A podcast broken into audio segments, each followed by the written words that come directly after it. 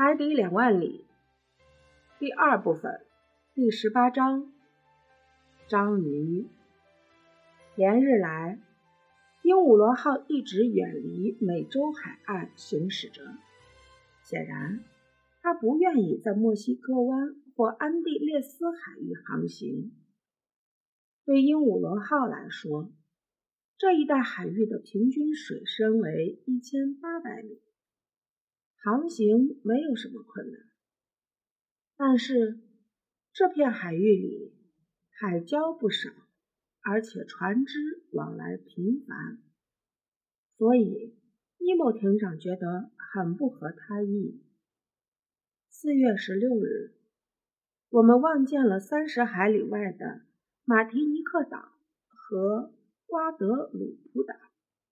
我偶尔还影影绰绰地看到了岛上那高耸的山峰。加拿大人原指望到了墨西哥湾后实施他的逃跑计划。他本打算到时候或者逃到一块陆地上去，或者逃到上述两岛之间穿梭往来的船只上去。可是鹦鹉螺号没有驶进海湾。这使他六神无主，茫然不知所措。要是艇进入海湾，内德兰德就可以趁伊莫艇长不备，偷走小艇，逃之夭夭。这是完全有可能的。可是，在汪洋大海之中，逃跑的可能性根本就不存在。加拿大人孔塞伊和我对这个问题讨论了很久。六个月来，我们一直被囚禁在鹦鹉螺号，已经航行了一万七千里。可是，正如内德兰德所说，却看不到何时才是出头之日。于是，他便向我提出一个令我颇为惊讶的建议。他要我去找尼莫艇长，直截了当地问他，是不是想把我们无限期地积压在艇上？我不赞成这种做法，而且我觉得真的去问也问不出个结果来。我们不应该对鹦鹉螺号的艇长抱有任何希望，一切都得靠自己。再说。近一个时期以来，这位艇长变得阴郁沉默，深居简出，不爱交谈了。他好像故意在躲着我。我很少能碰到他。以前他很喜欢向我解释那些海底奇观，可现在他任由我自己爱研究什么就研究什么，根本就不再到客厅里来了。他到底怎么了？他因为什么变得这样？我并没有得罪他什么呀？是不是我们在艇上待了这么久，成了他的累赘？可我并不指望他是个想还我们自由的人。于是，我便跟内德说，让我再考虑考虑。如果这一招棋走错了，反而弄巧成拙，让他对我们起了疑心，我们的处境就更加艰难了。加拿大人的计划更难以实现，而且我还跟内德说，我们无论如何也不能以身体状况为由要求离去，因为。除了上次在大冰盖底下受了不少的罪而外，我们内德、孔塞伊和我的身体从来没有这么好过。食物营养丰富，空气有益健康，生活很有规律，温度几近恒温，疾病简直是无机可乘。对于一个远离陆地生活而了无遗憾的人来说，对于尼莫艇长来说，他现在就像是在自己家里一样，想去哪儿就去哪儿，可以从只有他一人熟悉的秘密通道到达自己的目的地。所以他喜欢这种生活，是情理之中的事儿。但对我们则不然，我们并没有同人类断绝来往。就我而言，我也不想让我的这些新奇有趣的研究成果与我一道葬身海底。我现在完全有资格写一本真正的有关海洋的书了，而且。我希望我写好的书能够出版，早日问世。在安地列斯海域水下十米深处，透过客厅敞开的舷窗，我又看到了许许多多新鲜有趣的东西，可以补充到我未来的书中去。在直虫动物中，有一种名为僧帽的深海水母。状如椭圆形大气囊，闪着螺电质光泽，迎着水波展开它们的体膜。蓝色的触须如丝线一般漂浮着，它们看着像是迷人的水母，若是用手去摸，却会分泌出腐蚀性液体，如同海葵。在节肢动物中。有一些长一点五米、长着一根粉红色的纹管，并有一千七百个运动器官的环节动物。它们在海水里如海蛇的蜿蜒游动，身后留下一片五颜六色的微光。在鱼类中，我观察到的有蛇平鱼。细长十尺、重六百磅的巨型软骨鱼，胸鳍呈三角形，脊背中央隆起，眼睛挤在脑袋前部顶端，浮在水面时犹如船只残骸，有时会游过来贴着我们的舷窗上，似百叶板似的挡住我们的视线。大自然给它们涂上了黑白二色的美洲鳞豚、虾虎鱼，肉厚鳍黄，上颌突出；鲸鱼长十六厘米，牙齿短而尖利，背有细鳞，属白肢鲸的一种。此外，还有一群一群的洋鱼游了过来，它们身子两侧。从头部至鱼尾，满是一条条的金线，游起来金光闪闪的鳍摇动着，煞是好看。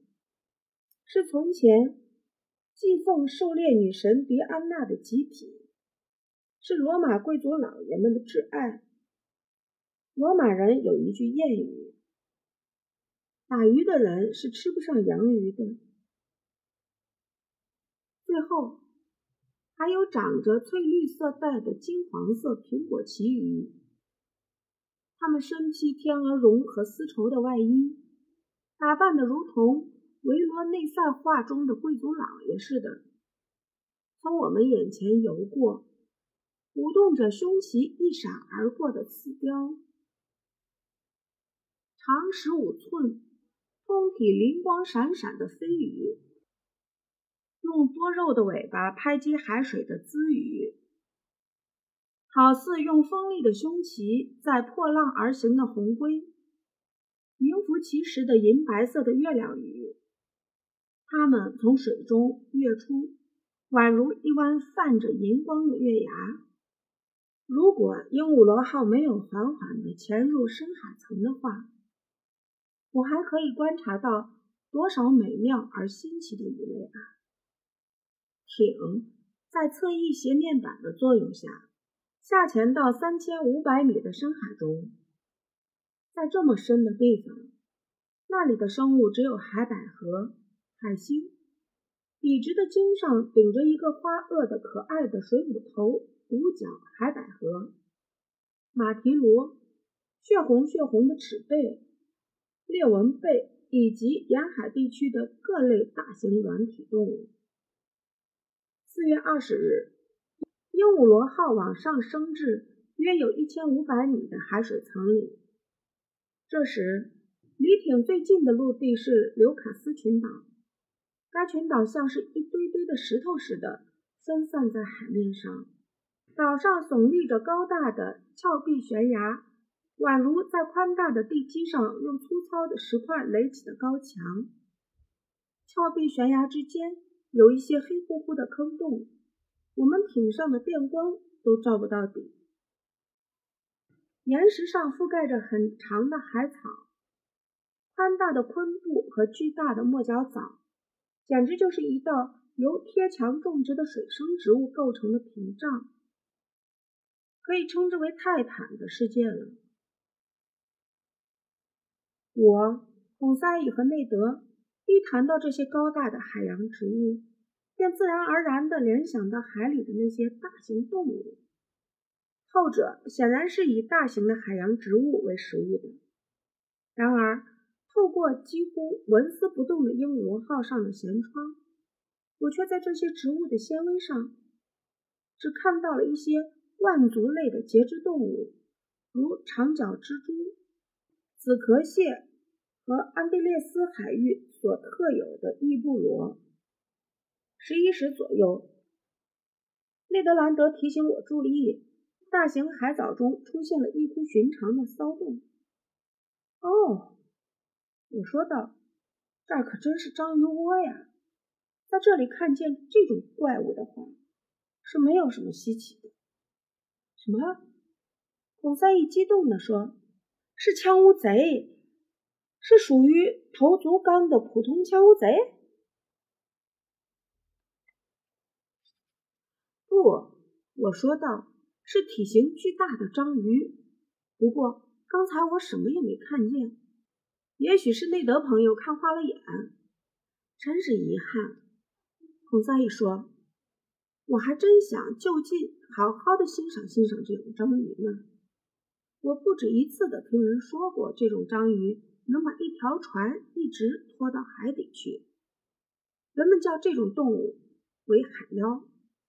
什么海妖？别唬人了！加拿大人抢白了他一句。这种动物就是叫海妖嘛？孔萨伊坚持说道。我才不信世界上会有这样的动物呢！内德兰德说。干嘛不信？孔萨伊顶撞他说。先生说的独角鲸，我们不是也相信了吗？我们可能相信错了，孔赛伊。这倒也很有趣，但还是有人相信的。这很有可能，孔赛伊。但是对我来说，除非我亲手宰了他们，我才会相信他们的存在。先生是否也不相信有大章鱼？孔三一问我：“鬼才相信呢。”加拿大人大声说道：“确实有很多人相信，那个朋友。渔民就不会相信，许多学者们倒会相信。渔民就不会相信，也许学者们倒会相信。这话就错了，内德。”相信的人中既有学者，也有渔民。我跟您说，孔赛义一本正经地说：“我清楚的记得，我曾经见到过一条大船被一个头足类动物的大爪子抓住，拖到海里去了。”您真的看过？加拿大人问。“是的，内德。”亲眼看到的？对，亲眼看到的。那我倒要请问一句，是在哪儿看到的？在圣马洛，孔塞伊口气坚决地说：“是在圣马洛港？”内德兰德语带讥讽地问：“不在圣马洛教堂？”孔塞伊回答道：“在教堂里。”加拿大人大声说道：“是的，内德朋友，是一条画上画着的大章鱼。”哈哈。内德兰德哈哈大笑：“孔萨伊先生是在拿我耍着玩呀！”其实他说的没错，我插言道：“我听说过这幅画。那幅画是根据传说画的，而对于博物学方面的传说，得正确的看待。另外，一说到怪物，人们就想得神乎其神。有人不仅说章鱼能把船拖入海底，而且还有一位名叫奥拉于斯。”马格纳斯的，甚至还说有一种一里长的大章鱼，简直就像座小岛，而不像动物。也有人说，尼德罗斯主教有一天在一块大礁石上设法做弥撒，他刚做完弥撒，那块礁石便动了起来，沉入海底去了。原来那是一条大章鱼。说完了。加拿大人说：“还没有。”我回答说：“贝赫姆的一位名叫彭托皮卡的主教也是提到过一条大章鱼，大到能容一个骑兵团在它上面操练。古代的博物学家也提到过这种怪物，说它们的嘴大得像海湾，而且因为个头太大。”都无法从直布罗陀海峡游出去，也太邪乎了。加拿大人说，在这些故事中，究竟有没有什么真实的东西呀？孔塞一问，没有，朋友们，至少在那些超出真实范围而变为神话或传说的东西中，没有真实的东西。不过。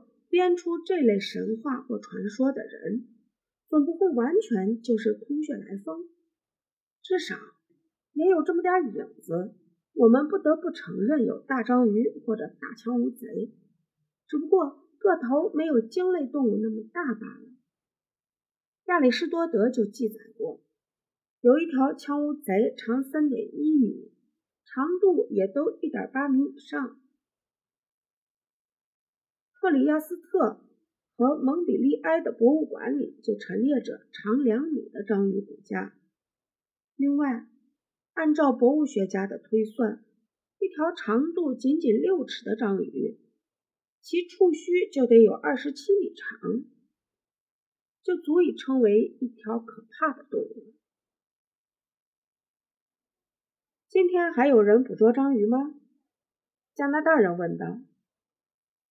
今天虽然没有人在捕它了，但水手们总还是能见到它的。我在勒阿弗尔港有个船长朋友，名叫保罗·博斯，他就多次告诉我说，他在印度洋里碰到过一头这样的大怪物。但是令人惊诧的是，最让人无法否认这种怪物存在的是几年前，1861年所发生的那件事儿。什么事儿？内德兰德问。是这么回事儿。一八六一年，在特里内费岛东北方，差不多就是我们现在所在的这个纬度上，近海警戒船阿莱克顿号上的水手发现了一头巨型枪乌贼在海上游动。船长布盖立即命令向那个大家伙靠过去，用鱼叉和枪向他发起攻击，但没有奏效。因为鱼叉或子弹穿进那家伙软绵绵的肉体时，如同穿入柔软的果冻似的，攻击了几次都毫无作用。于是水手们便用绳子结了个绳套，扔进海里，在那个软体动物身边转来转去，终于套住了它的尾鳍，然后收紧绳结，往船上拽。但这家伙太沉了。怎么也拽不动，结果把他的尾巴拽断了，还是让他跑掉了。嗯，这倒算是一件事儿。内德兰德说：“是个毋庸置疑的事实，我的好内德。因此，有人建议把这条章鱼称作布盖章鱼。它到底有多长？”内德兰德问。是不是有六尺长？孔塞乙在舷窗前眼望着峭壁下的大深坑说：“没错。”我回答道：“头上是不是长着八个触角，动起来像是海蛇在水里游似的？”孔塞伊又说：“没错。”他的眼睛贴着头顶，发育的不很健全，是吧？是的，孔塞伊。他的嘴是不是像鹦鹉喙，但大的吓人？是的，孔塞伊。那好。先生，请勿见怪。”孔塞伊平静地说道，“这里有一条章鱼，如果不是那条布盖章鱼的话，至少也是他的兄弟。”我看着孔塞伊，内德兰德急忙冲向舷窗前。“哎呀，真是大的吓人！”内德大声嚷道。我也立刻走了过去，一看，不觉胃里一阵翻腾。在我眼前出现的是一头吓人的怪物，样子丑陋不堪，身子扭来扭去，触角飞舞，简直是个怪胎。这是条大章鱼，长有八米，正倒退着向鹦鹉螺号游过来。它那海绿色的大眼睛死死地盯着我们，让人浑身发毛。它那长在头上的，使之成为头足纲动物的八只爪子，或者说是八只脚，伸长开来，有身体的一背，如复仇三女神的头发那样弯曲着。我清楚地看到，其触须内侧长有二百五十个吸盘，呈半圆球形。这些吸盘有时形成真空，紧紧地吸附在客厅舷窗的玻璃上。它那如鹦鹉喙似的角质的嘴，垂直的在一张一合。它的同样是角质的舌头上面长着几排尖尖的牙齿，伸出时宛如一把真正的大剪刀似的，在颤动着。大自然是怎么搞的，竟然会造出这么怪模怪样的生物来？一个软体动物竟然生着一个角质的鸟喙！它的身体呈纺锤形，中间部分隆起，形成一个大约两万五千公斤的肉块。它的体色并不固定，随着情绪的变化而变化，可从铅灰色变成红褐色。是什么激怒了这头软体动物？可能是因为看到我们的鹦鹉螺号个头比它大，而且。它的吸盘或牙齿又抓咬不住的缘故。不过，这种章鱼真是个怪物。造物主竟然赋予它巨大的生命力。它的动作十分有力，有三颗心脏。我们机缘巧合看到这条头足纲的章鱼，怎么能失去仔细观察它的机会呢？我压制住它那丑陋外貌所引起的厌恶，拿起一支铅笔。开始把它画起来。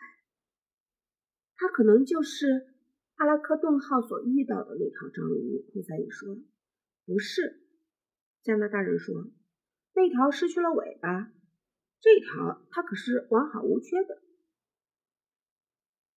这不能成为理由。我回答说：“这种动物的触须和尾巴有再生性。已经六七年过去了，不该章鱼的尾巴也许早就长出来了。”不过，内德又说，如果这条不是布盖章鱼的话，那些里面也许有一条就是。果然，在艇右舷舷窗前又出现了几条章鱼。我数了一数，一共七条。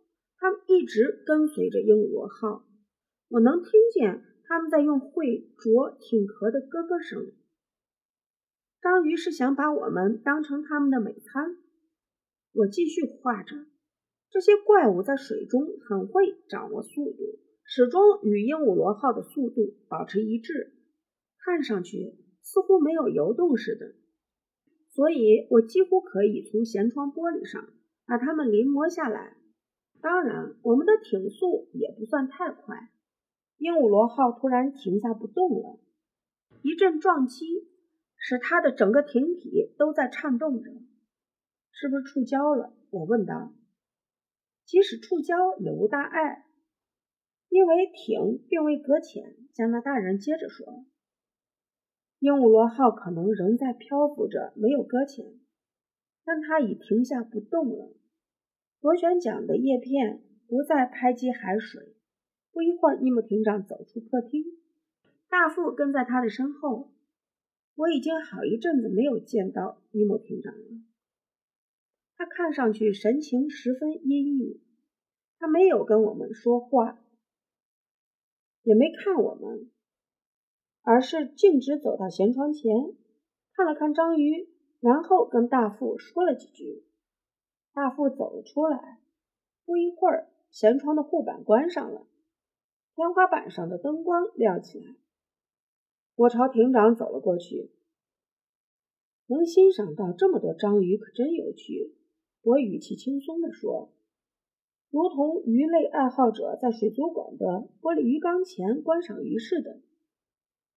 没错，是挺有趣，博物学家先生。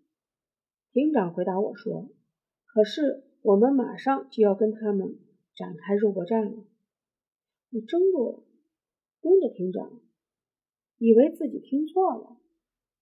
是啊，先生，螺旋桨不转了。我想肯定是有一条章鱼的角质颌骨把它叶片缠住了，我们动不了了。我想肯定是一条章鱼的角质颚骨把叶片缠住了，我们动不了了。那怎么办？浮出水面，宰掉这帮害人的家伙。这可不容易，是不容易。章鱼肉质绵软，电子弹打上去。因无足够的阻力，不会爆炸，奈何不了它。但我们可以用斧头去砍杀，也可以用鱼叉。先生，加拿大人说：“如果您允许我帮把手的话，我很高兴您来帮一把，兰德师傅。我们跟您一起去。”说着，便跟着尼莫艇长向中央扶梯走去。中央扶梯前已经有十二个人集合在那里了。他们手里握着斧头，准备出击。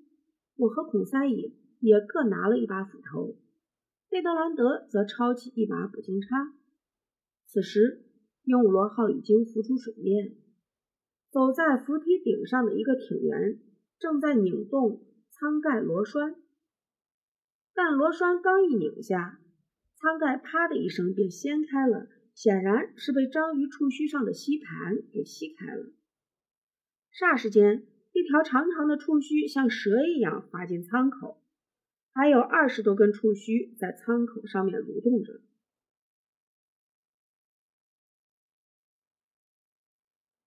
伊莫艇长猛地挥动斧头，把滑进舱口的那条吓人的触角砍断。被砍断的那一条触角便蜷曲起来，沿扶梯滑了下来。当我们奋不顾身的。往艇顶平台挤时，只见两根触须在空中舞动着，朝着尼莫艇长前面的水手甩了过来，以无法抵御的力量把他卷走了。尼莫艇长大喝一声，冲了出去，我们也跟着冲到舱口外。眼前的场面实在是惊心动魄。那个不幸的艇员被触角缠住，被吸盘吸牢，在空中甩来甩去，他喘息着，透不过气来。拼命地叫喊着：“救命啊！救命啊！”这呼救声是用法语喊出来的，让我大为惊讶。